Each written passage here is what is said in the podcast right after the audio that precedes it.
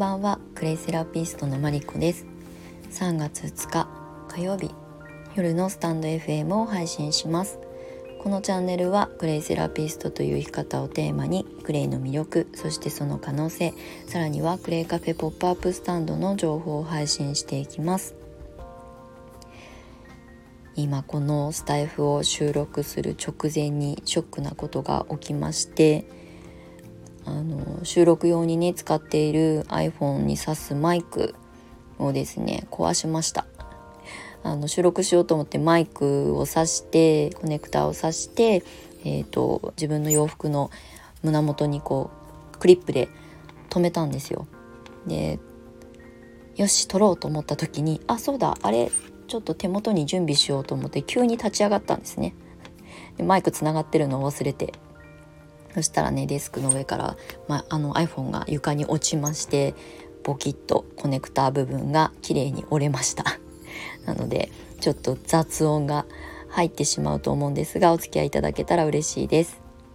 結構ね私おっちょこちょいなんですよ。結構ねパッと思いつくとその行動にすぐ移してしまって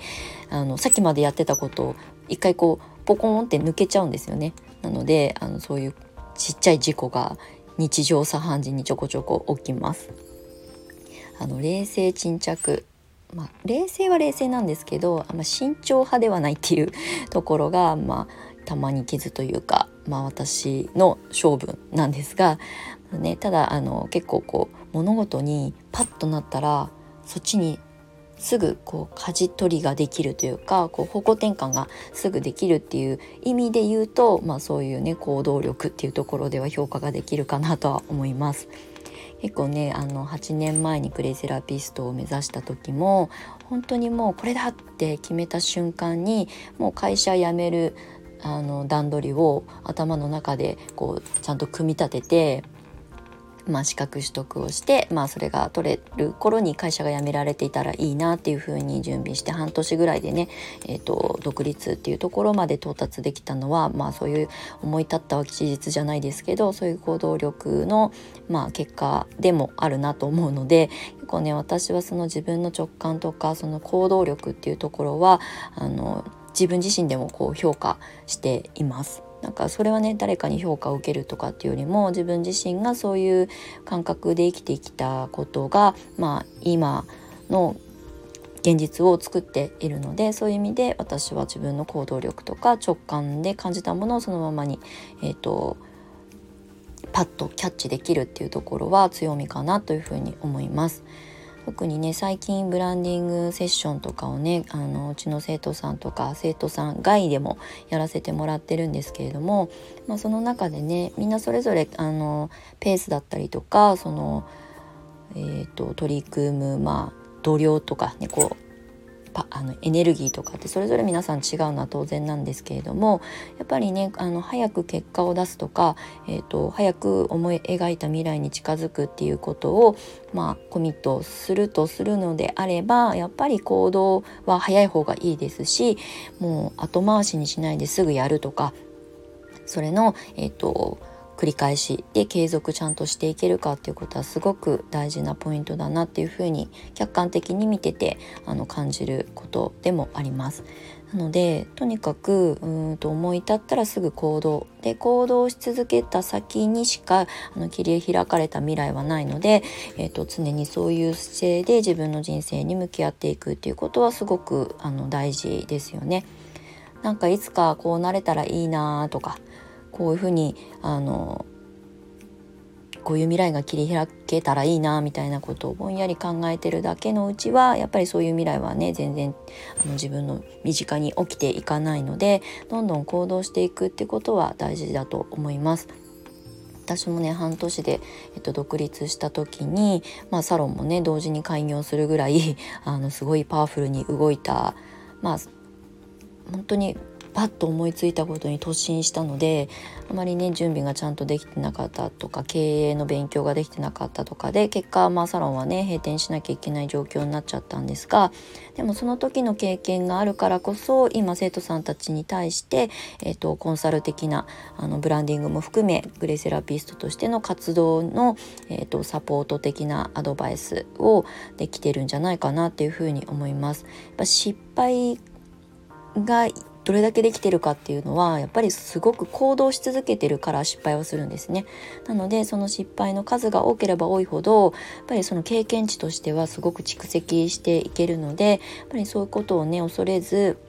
まあ大きな失敗はねする必要ないと思うんですが、まあ、小さい失敗をずっと繰り返している人っていうのはあの本当にあのなんだろう経験値がどんどん増えると思います、まあ、それだけ動いてるっていうことですよね。なのでとにかく動こうっていうことはすごく大事なあのポイントかなと思います。特にねあのえーと、風の時代とかスピリチュアルなことが分かる方にはあのこの話は分かりやすいかなと思うんですが今すごいねこう時代が加速して、まあ、世の中的にもいろんなことがねもうある日突然変わってしまったりとかっていうことが現実に起きていると思うんですけれどもまあそうやってねどんどんどんどん目まぐるしく時代は変化していってしまうのでそれにまあ合わせるというか乗っていかないと結局いけないなと思う部分とまあそうじゃなくてもいい部分は変わらずにいてもいいんですがやっぱり時代の変化とともに自分も変容できるっていうことってすごく大切です。特に私もそうですがもう自分で何かを発信してこれを仕事にしたいとかこれで自分の未来をま変えたいとかっていうね風に思われる方は特にそのスピード感とか風の時代に乗るとかそのどんどんどんどんこうえっ、ー、と直感で判断していくっていうことが、まあ、トレーニング的にできてる人っていうのは多分何かを選択しなきゃいけないっていうあの状況にあの迫られた時も結構ねちゃんとしたあのジャッジができると思います迷いなく。これって結構すごく大事だな時間をあの無駄に使わないまあ無駄というかこうあの浪費しないっていうことにはすごくあのプラスに働くかなと思いますね。なんかこう無駄はたくさんあってもいいんですけどでもまあ時間ってねかけがえのないあの資産なのでそれをね無駄に使わないようにしたいですよね。ってなるとやっぱり普段からこの自分の直感で選び取っていくとか掴み取っていくとか選択し続けることができるっていうのはすごい大事なポイントだと思います。時間はねだってあの取り戻せないので時間以上に大切なものはないと思います。まあ、それが分かるとねあの必然的にあの収入アップだったりとか自分で何かをやってる方はあのなんだこう、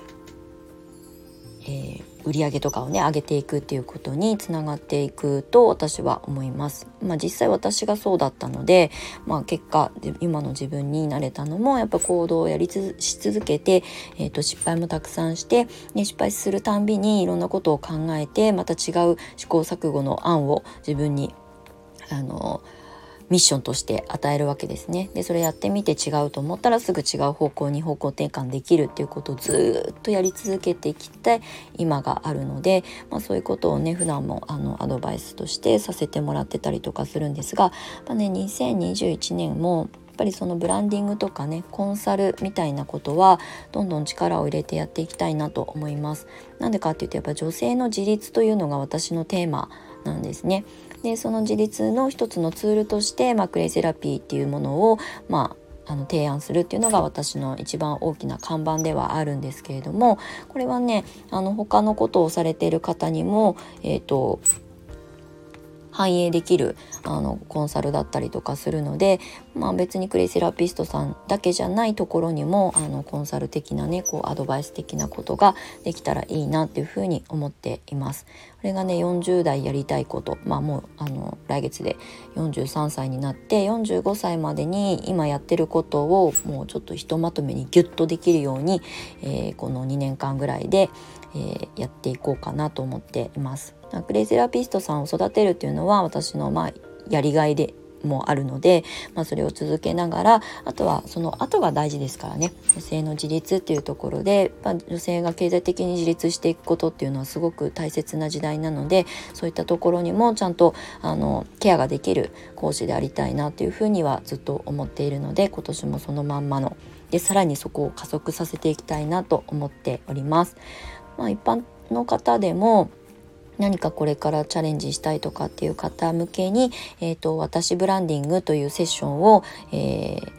作って今発信をしておりますのでもしご興味がある方は、えーと、公式 LINE の方から、えー、アクセスいただけるようになっておりますのでよかったらお問い合わせください。あのね、これ撮ってる前にもそのヨガの先生が、まあ、新しいことをねこれから発信していくっていう、まあ、ブランディングをお手伝いさせてもらっていたので、まあ、そのねやり取りをずっとあのメッセージでやりながらあのスタイフの準備をしたりとかして、まあ、だからマイクを慌てて壊しちゃったっていうのもあるんですがなので最近ねそういうブランディング私ブランディングみたいなところをあの力を入れてやっていきたいなと思っております。ちょっと長くなっちゃいましたが、えー、今日は私がこれからやりたいことっていうこととあと行動とやっぱ直感力を鍛えていこうということをお伝えして終わりたいなと思います。またねあさってかな？違う3日後ぐらいにその直感についてスタイフでコラボのライブをまたやりますので、えー、ご案内したいと思います。お付き合いいただきましてありがとうございます。マリコでした。